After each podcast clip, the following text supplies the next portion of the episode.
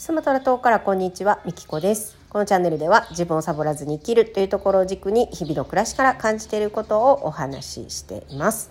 はい、ということで今日はですね、えー春のピンク祭りに、えー参加させていただいています、えーこの収録はそちらの収録となっております。はい、で今日はですね、えー言語の大切さみたいなお話をしたいなと思います。でなぜこの話をしようと思ったかっていうと、えー最近「チムレンガ」という、えー同人誌を、えー買って読んだんですけども、えーその本は、えー主に、まあ、アフリカのことであったりとか、えーえージンバブエのムビラっていう楽器があるんですけど現地ではねビラって呼ぶそうなんですけど、えーその楽器のこととか、えーそういうことを書かれているんですけど、えその中であのケニアに行った人がね、あのーその現地の言葉を喋らずに、まあ、旅をするというかそこに行くのはね、まあ、難しいことだっていうのを、えー書かれていて、えーすごくねあの現地の言葉を、えー大切にして、えーこうアフリカ独自の文化を発展させたいっていうそういうね、えー思いがあるそうなんですね。で、えー自分の言語を大事にすることの重要さを改めてその人はね考えてみたそうです。で言語っていうのは、まあ、その人の考え方行動を示すつまりは自分たちの暮らしているコミュニティの文化の反映だっていうことででそこでね私もちょっとインドネシアインドネシア語っていうことについてねちょっと考えたんですよ。でまあねここにコミュニティの文化の反映だっっていうね、えー書いてるんですけどじゃあインドネシア語ってどういう言葉なのかなって、えー考えた時にインドネシア語っていうのはこう時勢がないというかあの時勢であの言葉の形が変わらないあのそういう言語なんですね。で、えーじゃあどうやって過去とか未来とかを表現するのかっていうと例えば「えー、さやまかんなし私はご飯を食べます」なんですけど「えー、さやすだまかんなし」「すだ」っていうのが入るともうご飯が済んだっていう意味になるんですね。えーあとは、えー、くまりんっていう言葉をたあの付け加えたら昨日っていう意味になるしべそってつけると明日っていう意味になるのでそういう言葉を、えー入れてというかそういう言葉が入ってるとあこれあの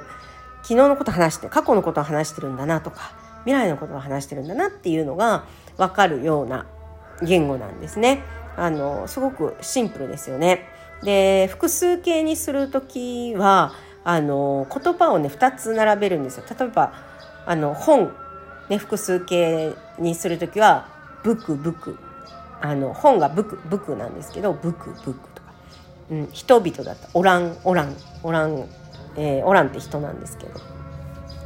まあ、あのそういう言語なんですね。すごい面白いなってあの面白くてちょっと可愛いなってあの 思いながら勉強してるんですけど。であのまあ特にやっぱ印象的なのはその時勢ですね、えー時勢でそのあの形が変わら単語の形が変わらない。うん、でじゃあここから紐解く、あの文化って何なんだろうっていう妄想をしてみました。はい、これあの私の勝手な妄想なのであの本当は違うあの意味があるかもしれないんでねこれ私の勝手な妄想なんですけどあのその時間に対して 時間に対してあのこっちの人っていうのは結構曖昧なんですよね。その例えば昨日っていう断定した言葉実はなくてそのクマリンがさっき昨日だって言ったんですけどあの、えー昨日より前のことを表す言葉で実は昨日を限定した言葉ではないんですクマリンは。だからあの一昨日かもしれないし3日前かもしれない。そのクマリンはね。でベソックも一緒でベソックは一応辞書で調べると明日って出てくるんですけど、えー、明日以降の5日なのであの